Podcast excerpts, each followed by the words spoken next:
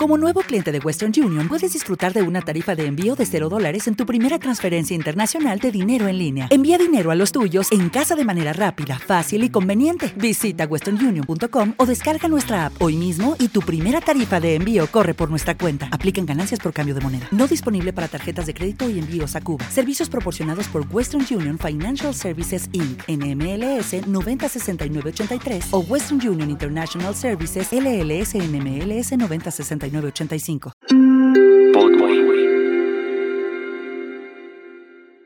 mi columna de hoy en realidad es un cuento literario que se llama Anciano extraviado y que dice así.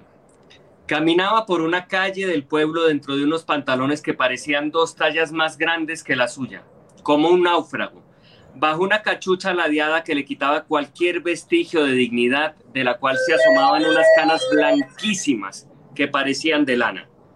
Los ojos le flotaban como boyas marinas. Parecía no reconocer. Cuando la ciudad se apague, recuerdo que pensé, este pobre hombre quedará completamente perdido. Extendí entonces mi mejor sonrisa y me le acerqué con tanto sigilo como amabilidad. ¿El señor busca a alguien? Le pregunté. ¿Qué va, hijito? Estaba hablando con unas estatuas, pero se fueron, dijo. Y esas estatuas estaban acá entre nosotros, indagué, cuidadoso para detectar si se encontraba bien de la cabeza. Sí, hijito, allá, en esa banca. Se desató entonces en un monólogo en el que hablaba de la banca y de unos créditos agrarios que habían sido incomprendidos y remató aquel súbito torrente verbal con una amenaza que me desconcertó. Me amarro una piola y me tiro al Magdalena, gritó. Traté de calmarlo con palabras suaves y lo invité a un jugo en la plaza. Él lo pidió de curúa, yo, como siempre, ordené el mío decoroso. Luego lo tomé del brazo y buscamos una banca con sombra y allí mismo procuré que me ofreciera los datos de su familia para ir a buscarla.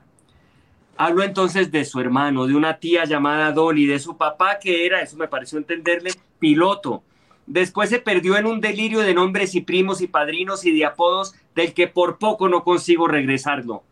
pero el señor tiene hijos, traté de aterrizarlo, y son impolutos y aplazaron el gustico, se violentó a la defensiva.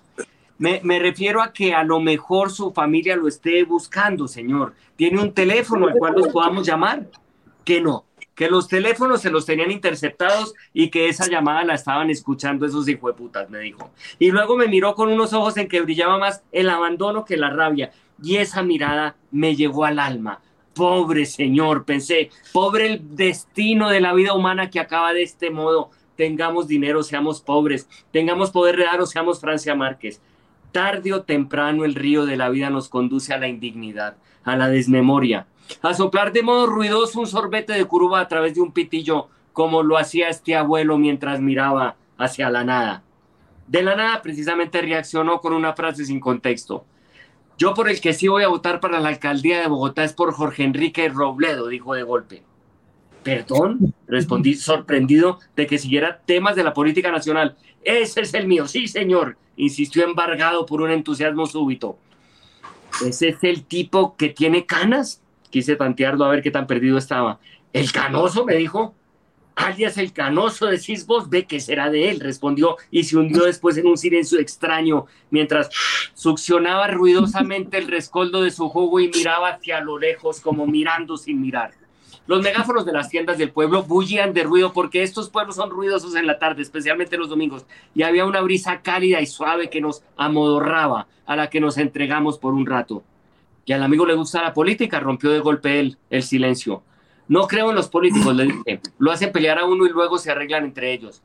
Yo era político por allá en mis años mozos, me dijo. Qué bueno, le seguí la cuerda. Yo tuve un pariente político.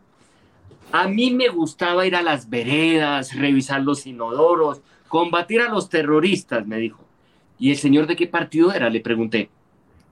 Me dijo que no le gustaba el fútbol y lanzó una desordenada retaila en la que mezclaba nombres y fechas, supongo que de futbolistas de su época, el Jurita Velázquez, Luis Carlos La Ternura Restrepo y otros más. Después se sumió en un mutismo mientras yo detallaba sus dedos largos, sus uñas pulidas. Era evidente que provenía de una familia con dinero que llevaba una vida cómoda. Pobre hombre, pobre señor mayor. ¿Cómo no conmoverse con su desamparo triste? Con el pantalón de paño casi flotante sobre los zapatos crocs, con la camisa de cuadros abotonada hasta el cuello. con la cachucha mal encajada? ¿Cómo no suponer que aquella tragedia de perderse en las calles y en su propia memoria podía sucederle a cualquiera en esa edad? A un familiar propio. ¿Cómo no ver en aquel buen anciano al propio padre extraviado? Al propio padre de uno, digo. Señor, le dije, señor, vamos a regresar a su casa. Proceda, doctor Diego, respondió con un entusiasmo fuera de lugar. ¿El, señor recuerda dónde vive? Que no sabía. ¿El, señor recuerda entonces su nombre? Que tampoco. Y que ya no sabía cuál era la izquierda y cuál era la derecha, que las confundía. Y que ya no sabía el mismo dónde ponerse, en qué lugar ubicarse. Para entonces la tarde se había deslizado hacia una noche espesa, cargada de nubes y los habitantes del pueblo se habían disgregado hacia sus casas y el ruido de las chicharras desgarraba el aire. Justo cuando me preguntaba qué podía hacer con aquel anciano triste si lo acomodaba en mi propia casa, al menos hasta el otro día, una caravana de camionetas Toyota cargada de escoltas estatales paró frente a él, frente a nosotros. Para asombro de las pocas personas que todavía caminaban por el pueblo, el mismo presidente, el presidente en persona, quiero decir, el primer mandatario, se bajó del carro de en medio y se acercó al viejo.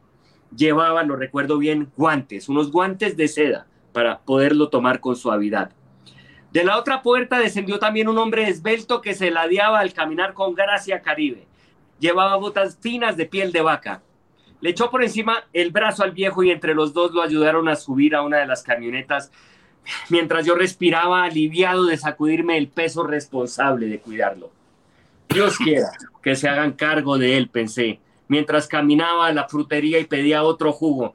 De nuevo jugo decoroso, decoroso a diferencia del anciano.